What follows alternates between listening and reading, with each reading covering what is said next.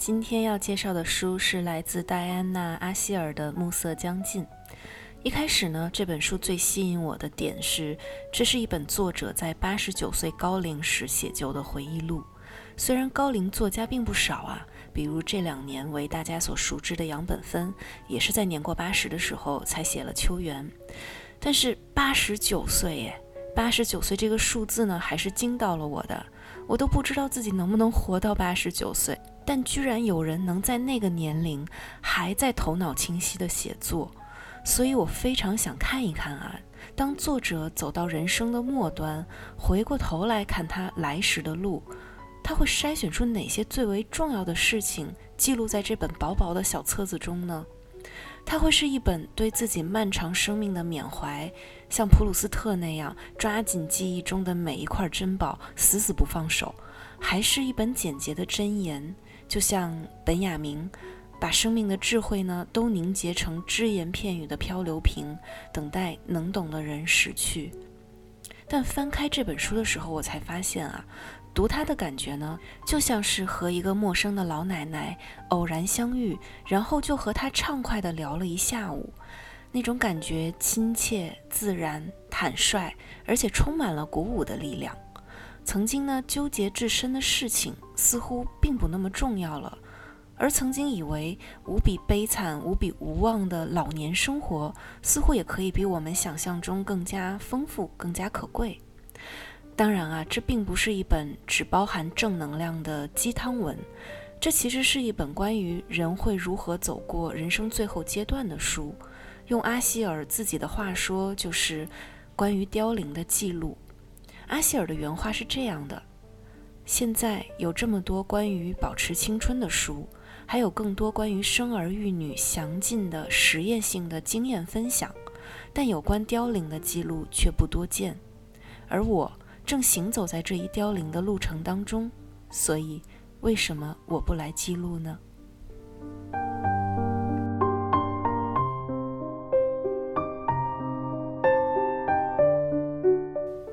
我们先来了解一下作者戴安娜·阿希尔。她呢是一个活了整整一个世纪的传奇女编辑。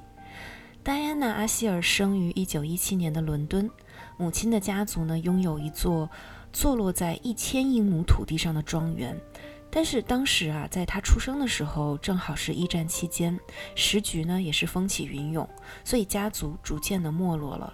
而且女性在社会上的角色和地位，在当时也在发生着巨大的变化。阿希尔的父亲呢，在他小的时候就开始警告他说：“你必须靠自己谋生。”这对于同时代的女性其实是一个全新的经验。毕竟那个时候的女人呢，在完成了学业之后，首先考虑的就是如何婚嫁，而非职业道路。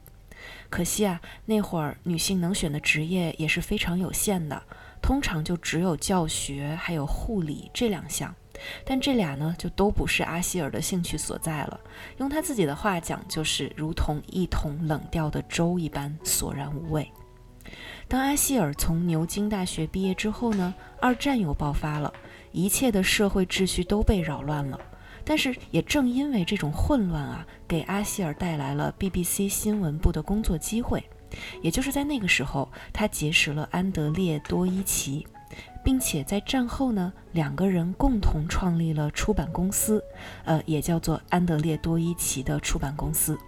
在那个年代啊，男女的同工同酬呢，还是天方夜谭。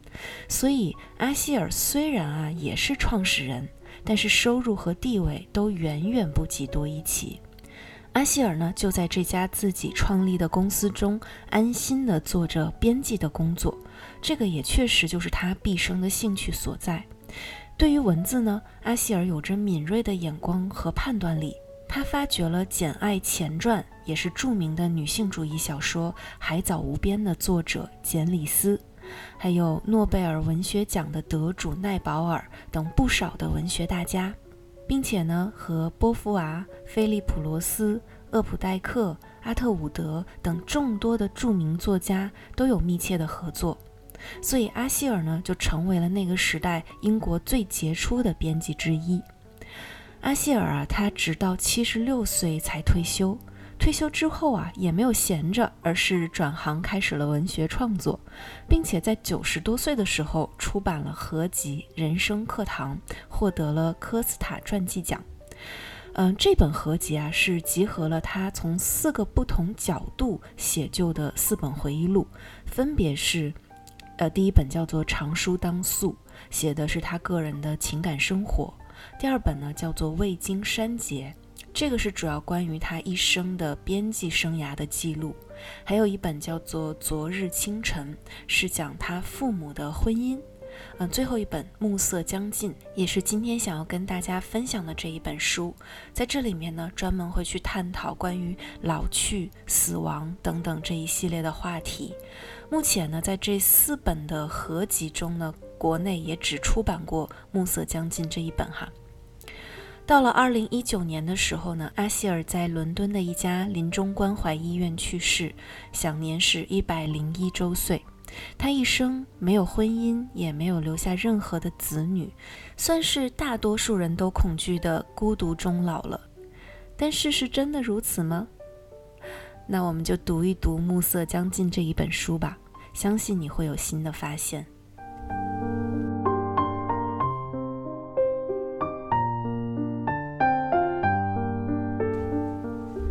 看完《暮色将近》之后呢，我的第一个感受就是，有些看似至关重要的事情，好像也没什么大不了的。首先呢，这本书里面啊就没有写任何的大事儿，关于时代变迁的、人类命运的，还有国家历史、民族战争等等，通通都没有。有的呢，就仅仅是对个人生活的娓娓道来。按理说啊，戴安娜·阿希尔出生于一战，并且完整的经历了二战，活了一百多年，见证了二十世纪的各种巨变。他如果想要描写任何的大事儿，都是完全够格的。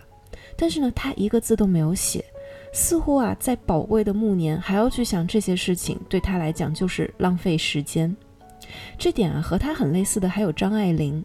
张爱玲出道于一众的五四作家中哦，但是始终都在极力规避宏大叙事，只会专注于日常生活的书写，并且坚信只有日常才是具有跨时代的力量的，才是永恒的。但是啊，就算是只关注描写个人生活的部分，阿希尔也绝对算得上是另类的。那些我们认为对于个人生活极为重要，甚至是被很多人都奉为人生追求的事情，他也抱着没什么大不了的态度。首先呢是金钱，他完全不在乎金钱。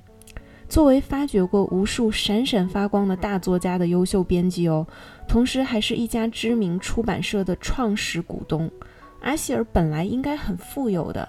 但是他的财务状况却始终普普通通，甚至可以说有一点穷。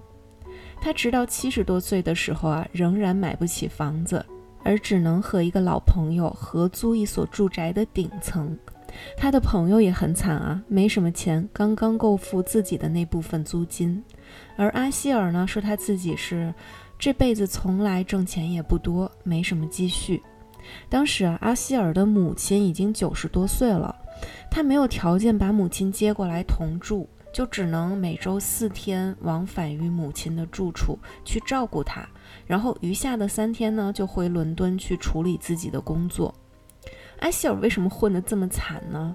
一方面是当时时代的局限性吧，男女同工不同酬确实是一个普遍的问题。另外呢，也和阿希尔对于金钱的淡泊态度是有关的。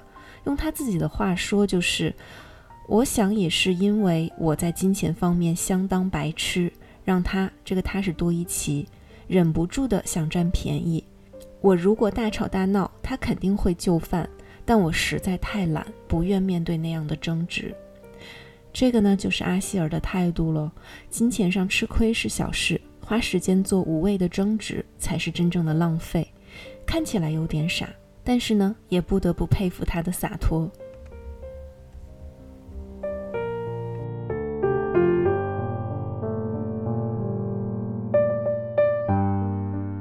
在感情上呢，阿希尔也时常跳脱出普通人的选择，并且啊，在书中毫不掩饰地袒露他所有选择背后的想法。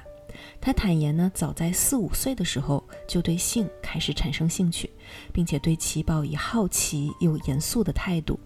十五岁的时候和保罗坠入了爱河，那是他唯一一次比较普通的恋情了。那个时候他对婚姻也有过期待，甚至会想呢，如果结婚后我要学聪明点儿，以管住那个经常拈花惹草的保罗。但是最后这段关系还是结束了。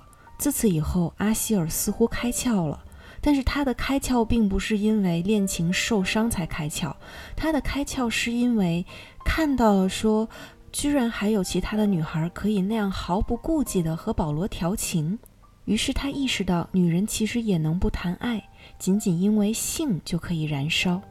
他开始和不同的男人呢开展或长或短的浪漫关系，其中也有男人想娶她，但是阿希尔对此的感觉就是不屑。阿希尔对自己的评价呢极其的直接，甚至有一点点冷酷。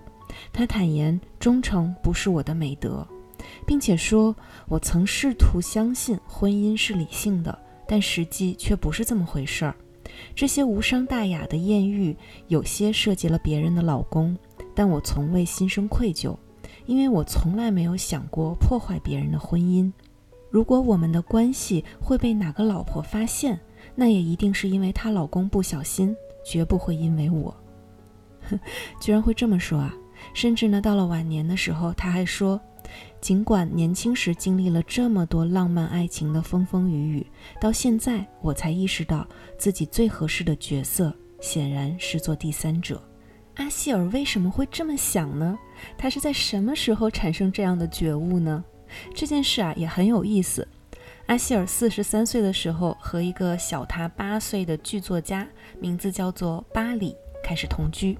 当时呢，巴里是有妻子的，但是婚姻关系名存实亡，两个人啊基本上不见面。阿希尔和巴里单纯就因为相互喜欢、相互吸引，走到了一起。阿希尔从来没有想过说要跟巴里结婚，甚至因为巴里有妻子这件事情感到松了一口气。因为啊，他说，从那个时刻起，我就知道无论如何，总会有另一个人为他洗衣做饭。我可以享受爱的果实，却并不需要在厨房里艰苦努力。大概也就是在这个时候吧，阿希尔感叹自己一直做第三者真好啊。但是时间长了以后啊，激情逐渐退却，阿希尔和巴里的关系呢变得更加像是朋友和亲人。巴里呢也找了新的女朋友，很年轻。对此，阿希尔也觉得很正常嘛，甚至是欢迎那个女孩住进家里，成为另类的三口之家。因为他觉得，哎呀，因为当时他和巴里的年纪都很大了，家里能住进来一个年轻人也挺好的，挺有活力的。当然，后来啊，阿希尔自己也找了其他的情人。这个时候，阿希尔已经六十多岁了，一度认为自己的性生活已经终结了。结果一下子呢，又把这个时间愉快地推迟了七年之久。这要放到今天都是非常前卫大胆的关系，更何况这是发生在上个世纪七八十年代啊。不过后来呀，阿希尔最后还是没有逃脱照顾伴侣的责任。巴里呢得了很严重的糖尿病，前列腺还做了手术。不过阿希尔呢没有一脚踹开他，而是毫不犹豫地选择了照顾他。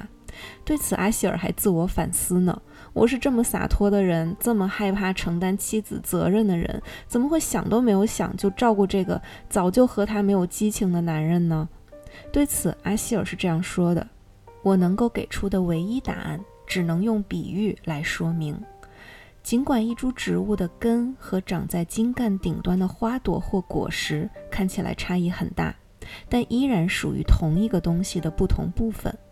对我来说，从爱里生长出来的责任和义务看起来也如此不同，却也是同一个东西的不同部分。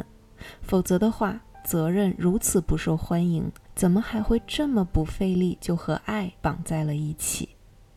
阿希尔呢，不在乎那些约定俗成、理应拥有的东西，但如果事情水到渠成的来了，他也会这样坦然接受。他的这种洒脱态度还体现在生育子女的选择上。年轻的时候，阿希尔对于孩子的兴趣并不大，觉得养育小孩将被迫放弃一部分自我，这个肯定是不行的。到了四十多岁的时候呢，他变了，可能是受女性本身的母性本能驱使啊，身体在和头脑抗衡的过程中呢占了上风。阿希尔开始想要一个孩子了。后来呢，她经历了怀孕和不幸的流产，流产的时候险些要了她的命。但是呢，当阿希尔再次醒来的时候，她没有因为失去孩子而悲伤，反而是被一阵完美的欣喜之感笼罩。她说：“我还活着，我感受到了完整的自己，而其他的一切都不再重要了。这是前所未有的最强烈的感受。”直到晚年回忆起这段经历的时候，阿希尔自己甚至都感到吃惊。他呢？完全没有因为没有孩子而感到任何的遗憾。回顾阿希尔的一生啊，没钱、没老公、没子女，但是呢，既洒脱又坦荡，对自己有清晰的判断，不强求自己做不喜欢的事情。但真来事儿了，他也能扛。只不过这种扛呢，也不会违拗自己的本心。不知道听到这里你们会怎么想啊？我自己的感觉就是。对阿希尔由衷的感到了佩服，毕竟啊，遵从本心说起来很容易，但真正能够直面自己的人，又能有几个呢？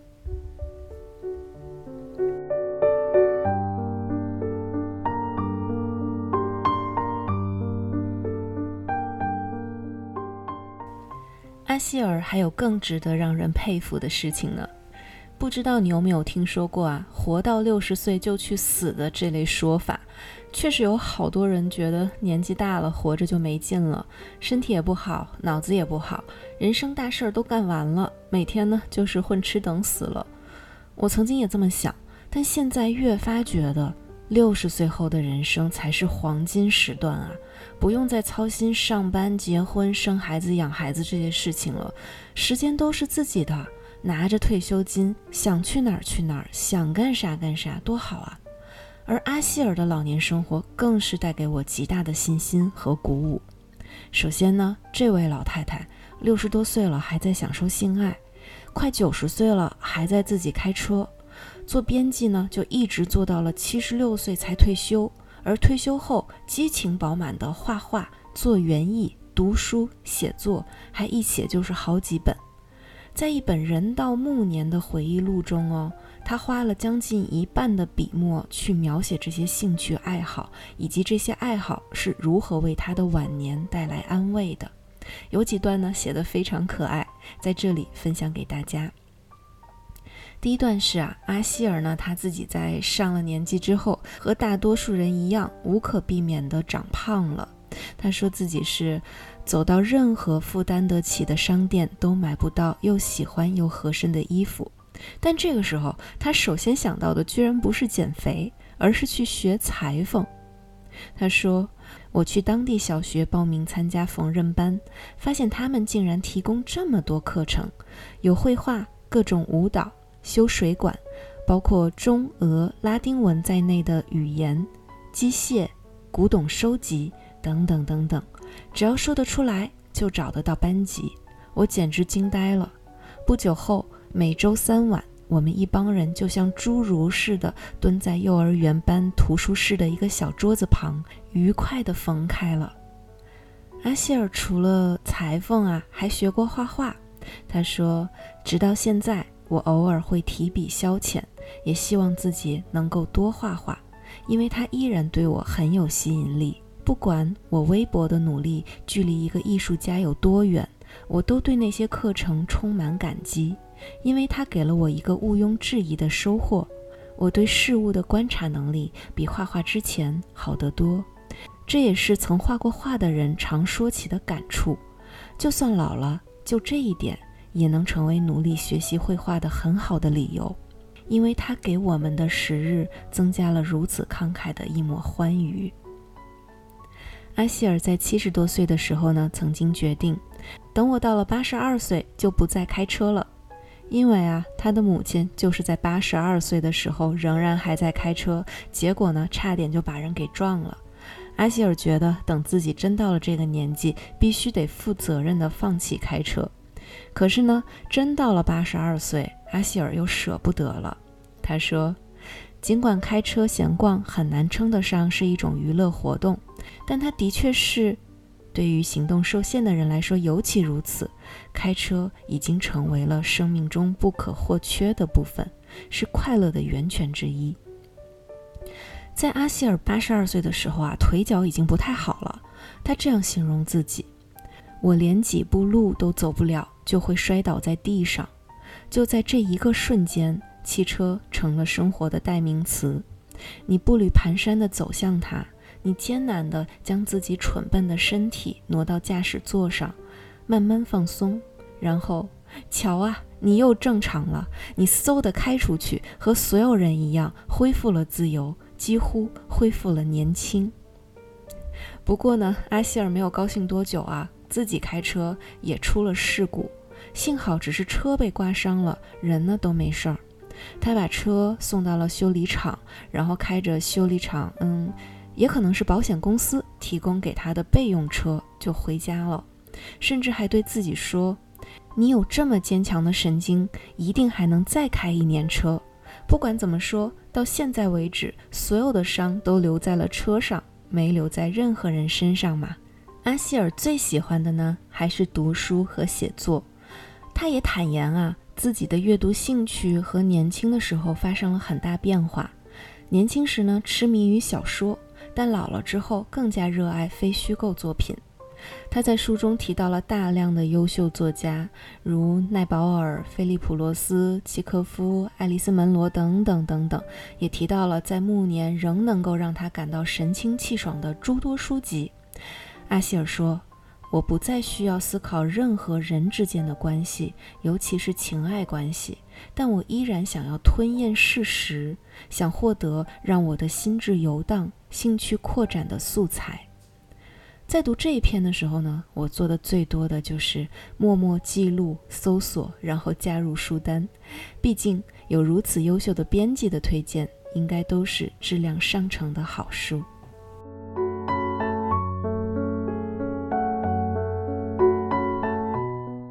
当我翻开这本八十九岁的老人写的回忆录时，最想看的就是他对待死亡的理解。阿希尔没有让我失望。在书的开头呢，阿希尔就坦言面对死亡的无奈。他经常看见邻居家的小狗们四处溜达。他说：“看着它们，我内心一阵刺痛，因为我一直都很想养一只哈巴狗，但现在我知道这已经不太可能了。”因为他腿脚已经不行了嘛，没有办法陪小狗四处溜达了，而这个对于小狗来说呢，又太不公平了。除此之外，阿希尔还邮购过一棵树蕨。原本他以为会收到一个相当大的包裹，没有想到收到的是一个不足十二英寸的普通邮包，里面放着一个三英寸大的小罐子，罐子里头呢是四片脆弱的小叶子，刚刚冒出头来。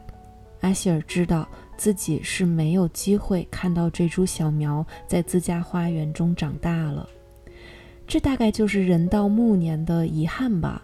很多经验无法再完整的拥有一次，不敢再轻易的养一条狗、种一棵树，因为自知时间不够了，已经没有能力为其他生命负责了。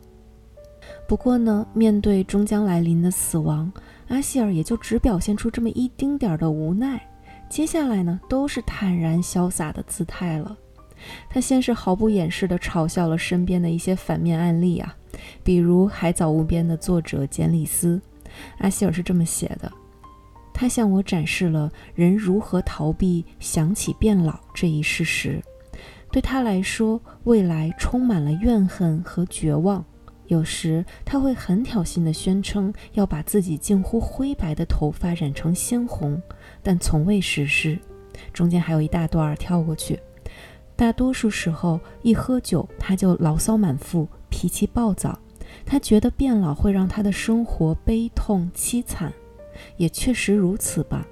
尽管他深陷这种悲惨状态时，絮絮叨叨抱怨的是一些不那么重要的其他事情。而真正导致他觉得悲惨的头等大事，永远不能触及。简里斯对于死亡的态度还只是回避，而埃利亚斯·卡内蒂的做法，在阿希尔看来则是愚蠢。卡内蒂是一九八一年的诺奖得主啊，写过小说、散文、剧本，还有政论，是一位能驾驭多种题材也很高产的一位作家。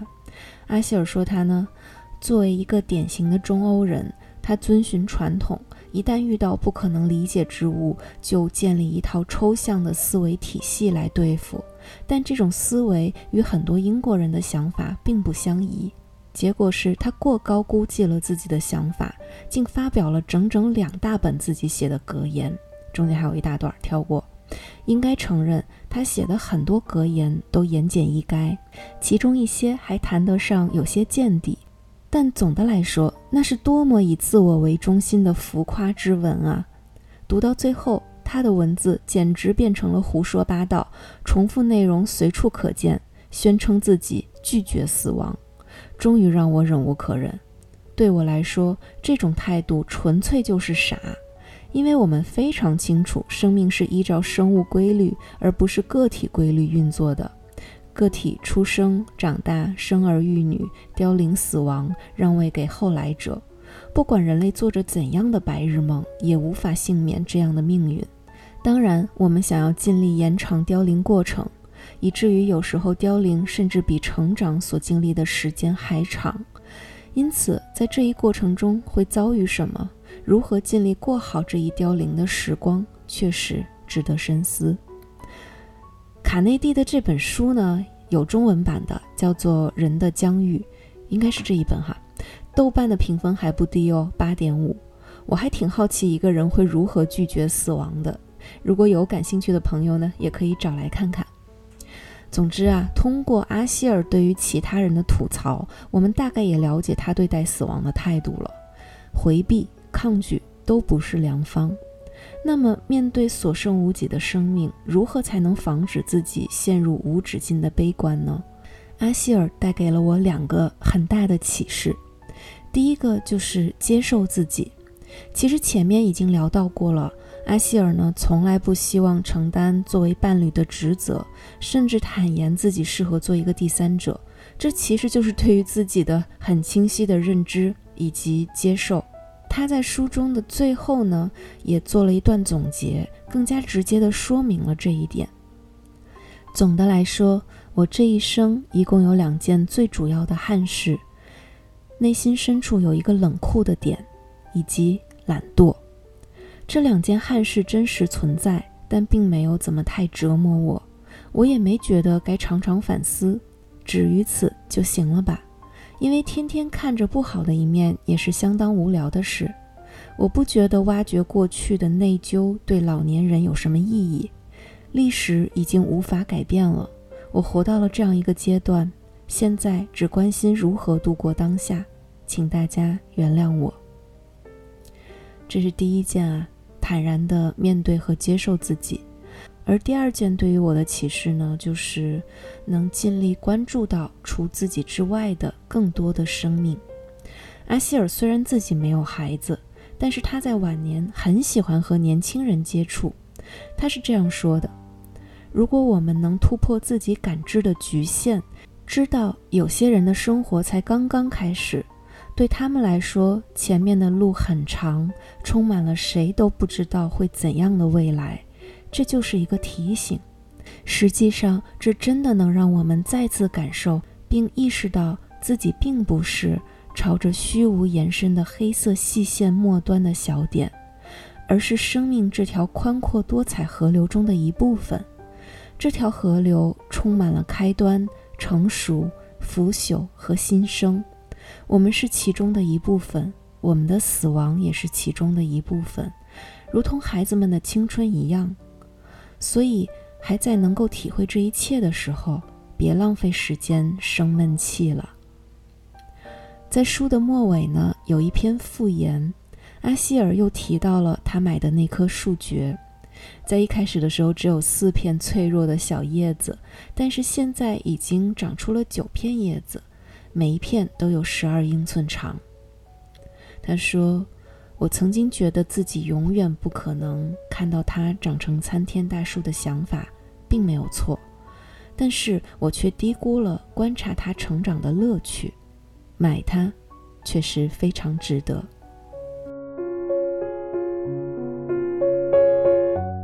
或许我们离老去、离死亡还有一段距离，但谁又能说学习面对死亡这堂课程现在开始为时过早呢？最后，想再引用阿希尔的一段话作为今天的结束：一本讲老年的书，并不一定要以呜咽收场，当然也不可能锣鼓喧天。你们找不到什么可供汲取的教训。没有什么新发现，也没看到什么解决方案，除了一些随意的散漫想法之外，别无所余。其中一个想法是，在这个年纪回头看自己的一生，虽然人的生命与宇宙相比如白驹过隙，但从自身的角度，它却依然令人惊异的宽阔无比，能容下许多相互对立的不同侧面。一个人的生命可以同时包含宁静和骚动、心碎和幸福、冷酷和温暖、攫取和给予，甚至更加尖锐的矛盾。比如，一边神经质地确信自己注定失败，一边觉得自己会成功，甚至因此洋洋得意。不幸意味着命运的钟摆从较好的位置荡到了较差的位置，并停留不变。一个人快乐的安全感遇难终结，而大部分人的生命经历着命运的跌宕起伏，并非一味朝着幸或不幸的极端。还有相当一部分人，其终点距离起点并不遥远，好像一开始就设置了基准，永远停在那里，不管你怎么绕，最终终将返回原地。爱丽丝的命运像一条高高的抛物线。远比一般人起伏极端，但似乎依然遵循这一模式。也许是因为我看过太多其他的生命历程，才有此感触。我知道自己的生命轨迹也是如此。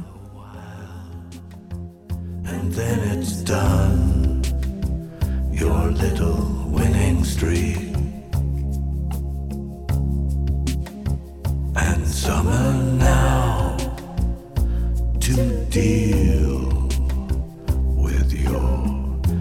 invincible defeat. You live your life as if it's real. A thousand kisses deep. I'm turning tricks. I'm getting fixed. I'm back on Boogie Street.